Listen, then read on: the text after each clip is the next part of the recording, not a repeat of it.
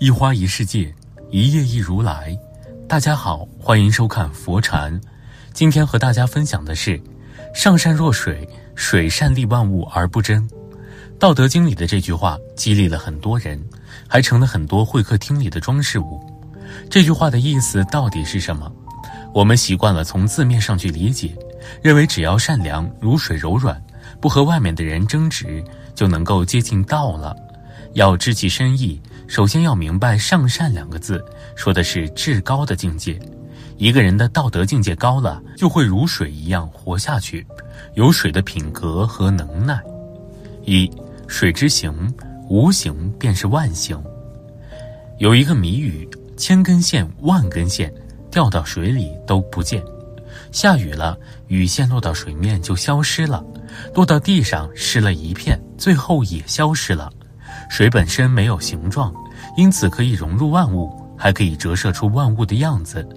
杯子里的水是杯子的样子，水桶里的水是水桶的样子。万物都可以是水的容器，也可以被水包裹。有着财神之称的范仲，博学多才，辅佐越王勾践复国，然后及时归隐，成为了生意人。在楚国时，他是军事家、政治家；离开楚国后，他几次发大财，又几次散尽家财，帮助穷人，变成了财神、商圣、商祖。忠以为国，智以保身，商以致富，成名天下。后人对他的评价高到了极致。人生海海，浮浮沉沉，无论是官场还是生意场、农场、沙场，都能迅速适应。并且因时而生，这就是无形的境界。生命的形状已经和万物融合在一起了，相辅相成。二，水之力向下便是奔腾，水一直往低处流，不管用什么办法都无法阻挡。虽然我们可以用水泵把低处的水集到高处，但也仅仅是暂时的行为，水仍旧要往下走，坚持往下走。因此有了势不可挡的架势，就是遇到了绝壁也浑然不怕，越下去就变成了瀑布。当一个人要取得成功的时候，就要有向下的力量。读书下笨功夫，创业下苦力，恋爱下决心。鬼谷子说过“欲高反下”，越王勾践被吴王夫差打败了，因此他主动提出要去吴国做下人。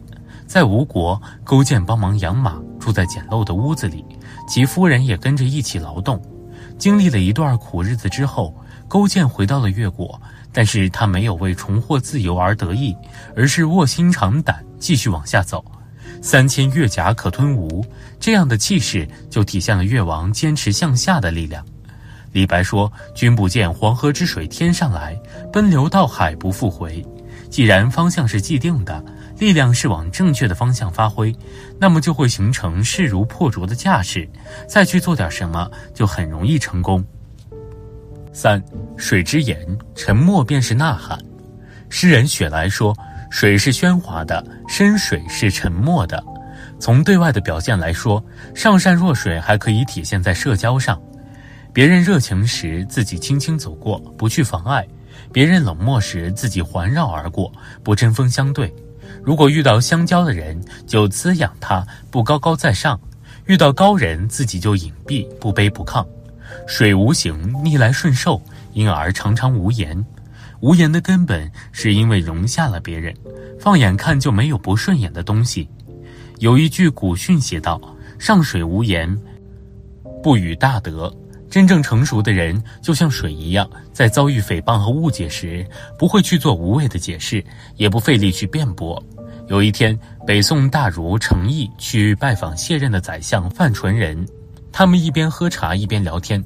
当他们谈起往事时，程颐直言不讳地批评说：“当年你有很多事儿处理得欠妥。”范纯仁不知程颐所为何事，便说：“您不妨直言。”陈毅说，在你任宰相的第二年，苏州一带发生了暴民抢粮事件，你本应该在皇上面前据理直言的，可你却什么都没说，导致很多无辜百姓受到伤害。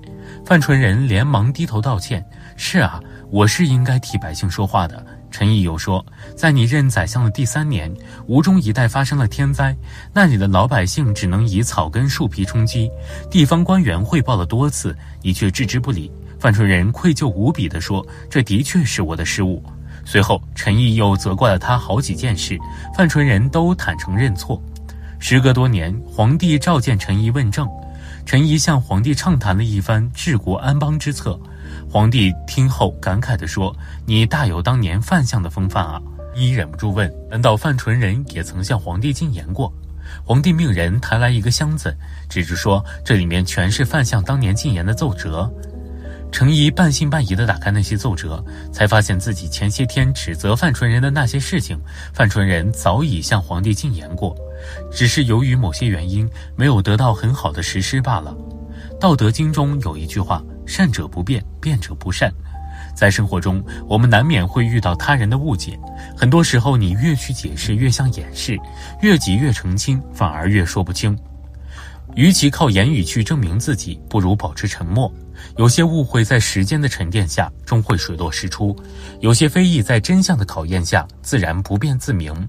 做人做事问心无愧，清者自清。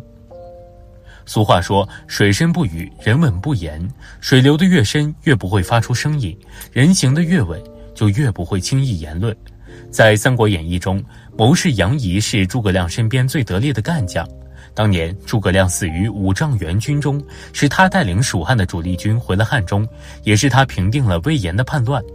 可诸葛亮去世后，杨仪并没有得到重用，只被任命为中军师。心怀不满的他，不仅四处宣扬自己的功绩，还向蜀汉大臣费仪抱怨：如果自己当初举兵投靠魏国，今日也不会落到如此地步。没想到这番话被费仪当作把柄传给了后主刘禅。他因此被贬为庶民并流放，后来又因怕被朝廷处罚自杀身亡。当初诸葛亮不予重任，是因为他的居功自傲，他最后的惨淡结局也恰恰因他的出言不逊。《易经》中有一句话：“吉人之辞寡，造人之辞多。”爱张扬的人只会给自己带来不必要的麻烦和祸患。东汉名将冯异，当初协助光武帝刘秀建立东汉政权，名声显赫。他虽手握重权，却十分谦卑。平日里在路上遇到其他将领时，无论对方职位高低，他都会让人先把自己的马车驶开，避让，等对方走远后再上路。每次带兵打完仗，军官们都在一起自述战功，炫耀功劳，向刘秀讨赏。但冯异却躲在树下乘凉，反思战斗中的得失，只字不提自己的付出。后来有大臣因嫉妒冯异，屡屡向刘秀弹劾他。即便如此，刘秀也并没有怀疑他，反而因为冯异日常里的低调，加深了对他的信任。《菜根谭》里有一句话：“处事不必邀功，无过便是功。事儿只管埋头去做，但功不必去邀。有些东西不求也是你的，他人也拿不走；越去讨，反倒连最后的好感都会被彻底抹掉。不争功才是最大的功。”真正聪明的人从来都不炫耀、不张扬。古语说：“水的德行，人的修行。做人如水，静水流深，深潭无波。不去争高下是格局，不辩对错是胸襟，不言功过更是一种难得的清醒。当你的见识广了，心量大了，能干扰和搅动你心绪的东西自然就少了。四水之善，不争便是赢家。随风潜入夜，润物细无声，这是水滋养大地的样子。现在人们越来越意识到，水不仅是人类赖以生存的物质，还是城市经济发展的必备物质。古时候，有水流的地方就有码头，形成了贸易。人们利用水做了水车，用来春米等。帆船也依靠水流。现在水变成了电力，变成了城市的灵魂。有一个脑筋急转弯：什么东西越洗越脏？答案就是水，水把自己变脏了，却留给了人们干净的生活。但是水没有索要回报，就算你交了水费，那也是人的行为，不是水的本意。最神奇的是，水滋养了很多的水生物，因此有了自我净化的能力。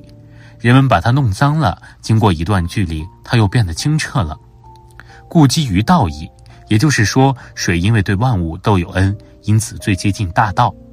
水能撑船，谓之大河、江湖、大海；人心能撑船，谓之宰相。宰相肚里能撑船。水的道和人的道其实是相通的。人生无常，若要活得一帆风顺，就要无形善良、包容、安静、执着。能方也能圆。做人上善若水，无欲则刚，无色则明，每天都豁达。